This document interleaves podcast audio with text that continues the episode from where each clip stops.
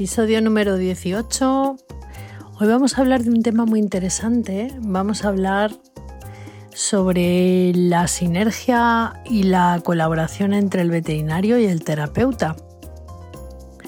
Es algo que mm, yo mm, he experimentado en muchos casos de los que me he hecho cargo y creo que muchas veces o en la mayoría de las ocasiones es importante que tanto el veterinario cuente con la cooperación de un terapeuta como que el terapeuta cuente con la cooperación de un buen veterinario. Vamos a profundizar un poco en todo esto. Un tema muy, muy interesante. No te lo pierdas.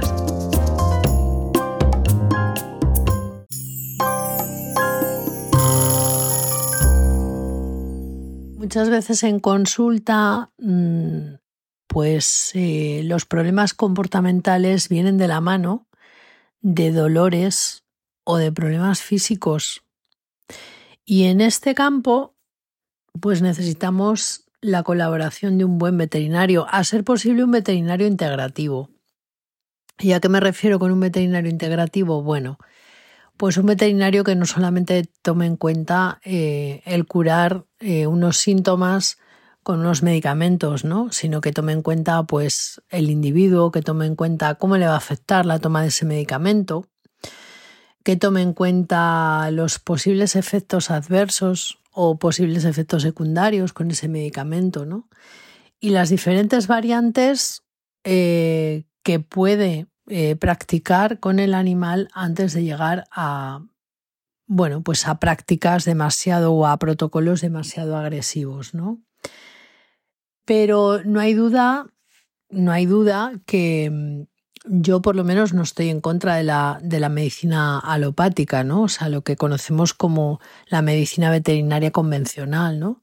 No puedo estar en contra porque eh, para muchas afecciones, para muchos procesos, para muchas enfermedades es absolutamente necesario eh, la medicina alopática.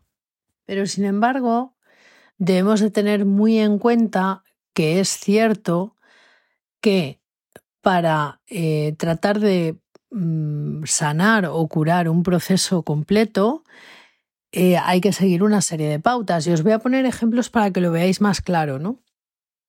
De hecho, esa mañana hablaba directamente con, con la veterinaria con la que yo suelo colaborar donde eh, tomamos muy en cuenta, en un caso en concreto que estamos tratando, mm, que es absolutamente necesario eh, la cooperación de los tutores con las pautas y con las directrices para poder llevar una situación con el gato em, y que desde luego por mucha medicina alopática o medicina integrativa que se aplique, si no se continúan eh, las pautas y un asesoramiento con un profesional, en este caso conmigo, que soy la terapeuta, pues no vamos a conseguir que el gato esté bien 100%, con lo cual no vamos a conseguir que esa situación que se está viviendo en la casa mejore, ¿no?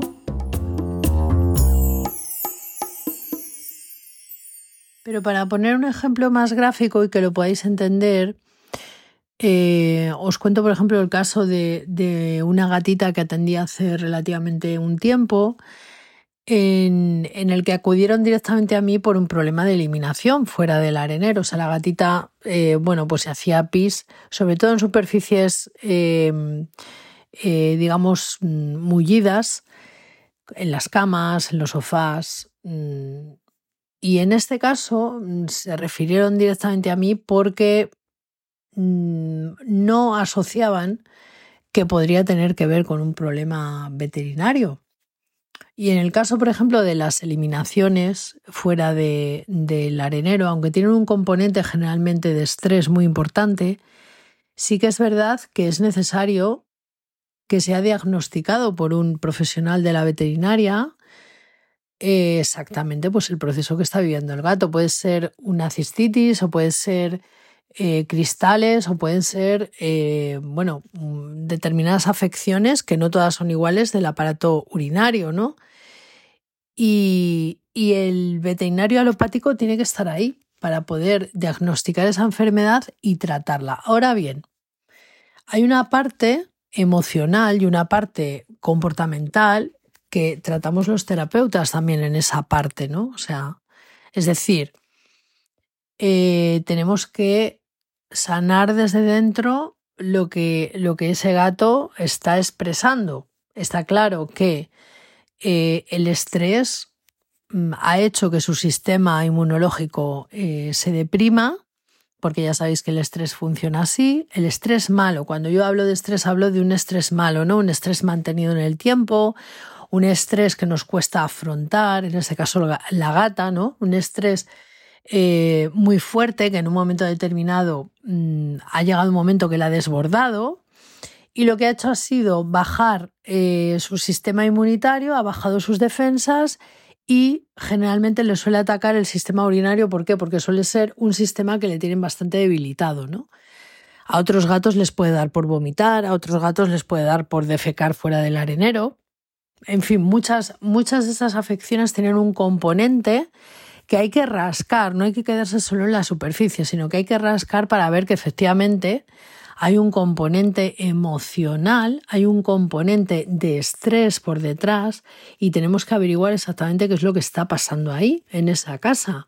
En este caso concreto, a esta gatita lo que le ocurría es que había entrado un nuevo gato en la casa eh, hacía relativamente poco, hacía unos, unas semanas, y bueno, más que unas semanas, hacía unos meses, y empezó a somatizar ese estrés a través de eh, el sistema urinario, o sea, se hacía pis fuera del arenero y su manera de decirle a, a su tutora que le pasaba algo, que se encontraba mal, que tenía un dolor, era precisamente expresándolo de esa forma, no porque quisiera vengarse, no porque quisiera mm, expresar que estaba enfadada, no porque tuviera envidias, no por nada, sino simplemente porque era una situación que ella se había encontrado, que no había podido eh, superar y en un momento determinado ese estrés la superó a ella, literalmente, y desembocó pues en ese tipo de expresiones. Ahora bien, ¿Qué pasa si tratamos desde el punto de vista comportamental, desde el punto de vista emocional y no tratamos a nivel alopático, no tratamos con antibióticos o no tratamos con un tratamiento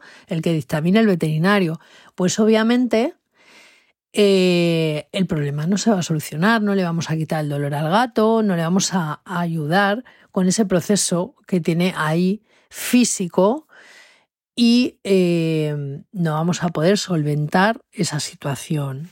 Pero tampoco lo vamos a poder solventar si no está el terapeuta detrás, indicando de dónde viene el agente estresor, porque si no, esto se va a volver a repetir. De hecho, en consulta yo tengo muchos gatos que eh, repiten estos cuadros precisamente porque quedan tocados. O sea, es decir, si no se ha sanado la situación, si en un momento determinado no hemos ayudado a equilibrar esa forma de afrontar el estrés, ese cuadro se repite. En cuanto hay una situación de estrés mantenida en la casa, generalmente se suele repetir.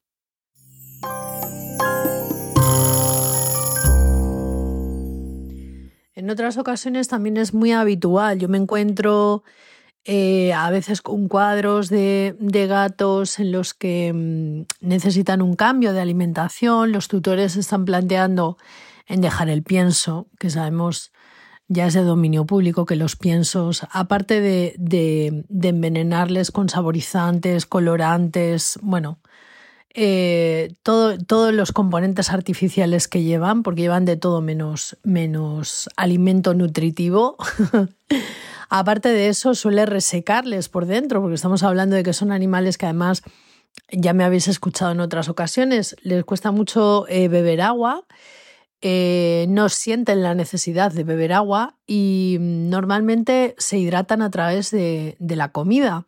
Entonces, claro, si están comiendo una comida seca, eh, difícilmente se pueden, se pueden hidratar, lógicamente. Esto eh, puede derivar pues en fallos renales, en problemas renales, eh, con, una edad quizá demasiado temprana, ¿no? Entonces, bueno, mm, llegan a mi consulta también, pues eso, eh, gatitos que necesitan un cambio de alimentación, ¿no? Puede venir ya bien sea porque, porque el tutor quieren mejorar la vida del gato o porque ya viene con un problema, un problema de, vómitos, un problema en el sistema urinario, un problema hepático o incluso de pancreatitis, ¿no? de algún episodio eh, donde, donde, su páncreas ha estado inflamado. ¿no? Aquí es muy importante porque aunque estés con un profesional de la nutrición, yo me puedo considerar un profesional de la nutrición porque me he formado para ello, Siempre cuando estamos hablando de animales que tienen alguna patología, lo ideal es la colaboración con el veterinario. Es decir, los veterinarios normalmente em, no tienen una formación específica eh, de cómo mantener una alimentación adecuada a la especie, en este caso estamos hablando de gatos. No suelen aunque sí que es verdad que en los tiempos que corren cada vez más los veterinarios, algunos veterinarios sienten la necesidad de buscar más información y de formarse en este campo. Pero como la mayoría no está formada, lo ideal es buscar un profesional, un terapeuta de la nutrición y combinarlo con el veterinario. ¿Por qué? Porque eh, el veterinario nos tiene que contar eh, y nos tiene que decir qué medicamentos toma el gato, Em, si esos medicamentos le están provocando algún tipo de eh, efecto secundario. El, nutricionista tiene que acoplar esa dieta también un poco a la pauta con el veterinario. O sea, es un equipo. Al final hablamos de esto, hablamos de vamos a trabajar en equipo por un bien común que es el bienestar del gato. en temas de nutrición es así. A mí me gusta siempre que el gato, porque si estamos hablando de un gato sano, eh, siempre es mucho más fácil, pero cuando estamos hablando de un gato con patologías, hay que tratar de ponerte siempre en conocimiento del veterinario todos los cambios alimenticios a nivel nutricional que se van a hacer. Eso es lo ideal, aunque muchas veces no es lo real. Es lo ideal, pero a veces no es lo real. Otros casos en los que yo siempre digo que que es fundamental eh, cooperación de, los diferentes profesionales que trabajan con el gato es cuando nos enfrentamos a cuadros de agresividad. Directamente mm, cuando tenemos un gato en casa que por lo que sea tiene un desequilibrio, eh, tendemos, además, no sé por qué, pero es verdad que las personas siempre tienden a, a preguntar a su veterinario, porque es su persona de referencia, ¿no? Al final. ¿Qué ocurre? Que muchos veterinarios mm, utilizan prácticas un poco radicales, depende, ¿no? ¿Para qué? Y los veterinarios, tenemos que decirlo, eh, no son especialistas en comportamiento. Entonces, mm, yo siempre digo que cuando exista este tipo de cuadros en casa, cuando veamos que, que las cosas parece como que no están bien, con nuestros gatos, que tratemos de informarnos, ¿no? Y que tratemos de, de, buscar el profesional adecuado para cada cosa, ¿no? Hay veces que se me dan los casos que es el propio veterinario el que dice, mira, yo aquí no llego, debes de buscar la ayuda de un terapeuta o de un etólogo, ¿no? Que te pueda ayudar, que pueda orientarte en cómo tratar este tipo de conductas, ¿no? O sea, cómo, cómo nos podemos eh, cómo podemos entender lo que le está pasando a, nuestro gato, ¿no? En otras ocasiones también ocurre, eh, pues por ejemplo, un tema de alergias, ¿no? Em, muchas veces el tema de alergias, alergias ambientales, alimentarias, alergias de contacto, eh, siempre el veterinario alopático va a recurrir a lo mismo, ¿no? Un cambio de pienso y, corticoides, eh, corticosteroides, en fin, todo lo que es la medicina alopática. Que ojo, yo no estoy en contra de que eso se practique, pero sí buscar, digamos, un poco más el origen del problema, ¿no? Aunque no se sepa exactamente, ¿no? Em, a qué tipo de, alergia eh, nos estamos enfrentando. Pero sí que es verdad que se puede eh, combinar las terapias integrativas, se puede combinar el conocimiento que en un momento determinado puede aportar el terapeuta, porque también en el tema de alergias, recordar que la piel es el órgano que un mamífero tenemos más grande, o sea, hablo de personas, hablo de gatos, hablo de perros, es el órgano más extenso y además es el que más expresa. A mí esto siempre me gusta decirlo. O sea, el órgano que más expresa en un momento determinado es la piel. Y cuando digo expresa, tiene que ver mucho con el tema emocional. Entonces, a los gatos también les ocurre. No es que mi gato se rasca, se arranca pelo o se lame en exceso determinadas zonas. Nos está indicando, nos está indicando que ahí hay un mal, que hay un malestar, que el gato está sintiendo dolor, picazón, ardor. Y obviamente, lo que os he dicho antes, tenemos que eh, buscar ayuda veterinaria, desde luego. Sí, siempre, ¿no?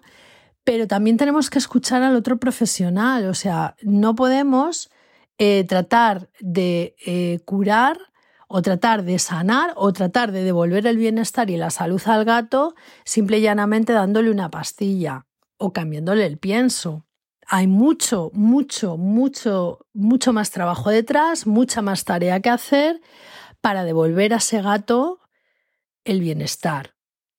Y aquí os tengo que explicar también que muchas veces no lo digo, pero mm, a mí me gusta siempre aplicar, siempre en las terapias que yo trabajo, hay una terapia que me parece imprescindible, en todos estos casos en los que os he, en todos estos ejemplos que os he contado antes, tanto cuando estamos hablando de eliminación eh, fuera del arenero, cuando se hace un piso caca fuera del arenero, cuando hablamos de casos de agresividad, casos de alergias, yo mm, me apoyo siempre en una terapia que es la terapia energética, la terapia de, flores, em, que tengo comprobado porque he tratado más de 300 gatos con esto, tengo comprobado que funciona muy bien y funciona como un soporte incluso para eh, poder acortar tratamientos, para poder paliar efectos secundarios de tratamientos alopáticos, para eh, equilibrar problemas de, expresión de conducta. Eh, funciona súper bien. Yo me formé en la escuela floral y, empecé manejando las, las flores de Bach que mucha gente, bueno, pues lo tiene como, como algo mágico, cuando realmente estamos hablando de física cuántica, ¿no? Empecé formándome con esto y a medida que he ido avanzando en, casos y en experiencia, eh, me he ido introduciendo en el, en el mundo de, de, las esencias florales de otros sistemas, como puede ser los sistemas de California, el sistema de California. Y tengo que decir que es fantástico. De hecho, hay muchos eh, veterinarios ya que utilizan los sistemas eh, florales para apoyar los tratamientos alopáticos y para apoyar los procesos de enfermedad de los gatos, de los perros, de todos los animales en general, ¿no? Y eh, os recuerdo además que los gatos, que los perros, los animales, no podemos apoyar la teoría de que hay un efecto placebo, ¿vale? Entonces, em, el tema de, las flores, el tema de, los tratamientos eh, florales, que son personalizados, por supuesto, porque mucha gente cree que es algo que, puedes comprar hecho y ya está. Puedes comprar en un momento determinado eh, lo que llamamos el remedio rescate, ¿no? El, remedio de emergencia, que eso siempre es de la misma forma y que te puede servir para momentos puntuales de susto, de shock, de enfermedad, de, de pues eso, momentos puntuales, ¿no? Eh, pero luego están lo que son el trabajo de las eh, sinergias que se hace personalmente para cada individuo, para cada gato, y se hace en base a lo que está viviendo el gato en ese momento, ¿no? Para ayudarle a equilibrar. Eh, os dejaré en el, en el texto del post, del podcast, os voy a dejar un libro que a mí me ha encantado, y que, que aporta muchísimo, aporta muchísima información, que es el libro de Cristina Delgado, que es una veterinaria, que lleva más de 20 años trabajando con, con las esencias florales, ¿no? Eh, y ahí habla muy bien, explica muy bien, eh, pues eso, ¿no? O sea, cómo las terapias alternativas pueden ayudar, no solamente con temas comportamentales y emocionales, sino también con problemas alopáticos y con, y con enfermedades físicas. El libro es Flores de Bats para perros, gatos y sus dueños. Y luego os dejaré también alguna dirección web eh, de alguna veterinaria más, como puede ser Merce Jiménez, con la que yo me formé también en, terapias holísticas y remedios naturales, que es una súper defensora de este sistema eh, para apoyar precisamente, pues eso, ¿no? No solamente el tema emocional, el tema energético, eh, el tema comportamental, sino también para apoyar la medicina veterinaria convencional alopática.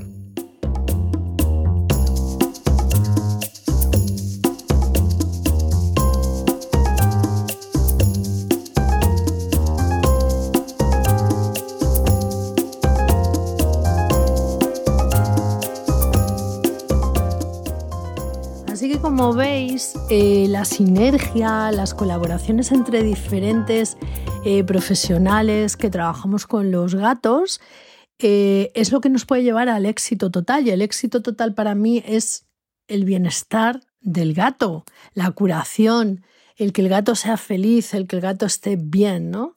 No que esté como nosotros queremos que esté, sino que el gato esté bien, que sea, que sea un ser pleno, ¿no? Que pueda vivir eh, con sus cosas, pero que pueda vivir, si tiene sus achaques, sus enfermedades, pero que pueda vivir con tranquilidad y que pueda vivir con armonía y feliz, ¿no? Dentro, dentro de, nuestra casa y, y con nosotros. Y la medicina veterinaria convencional ya veis que es muy necesaria también, pero también es muy necesario el tema multidisciplinar. Los terapeutas cada día estamos más presentes en la vida de los gatos y de sus tutores y muchos más profesionales como pueden ser nutricionistas, comunicadores animales, como pueden ser especialistas en, terapias alternativas, ¿no? Al final todos trabajamos por un mismo em, fin, por un mismo objetivo, un mismo propósito, que es el bienestar de los gatos. Espero que el episodio te haya gustado y te haya aportado. Si te ha parecido interesante, ya sabes que también lo puedes compartir. Lo puedes escuchar en las principales plataformas, pero también puedes compartirlo. Gracias por escuchar.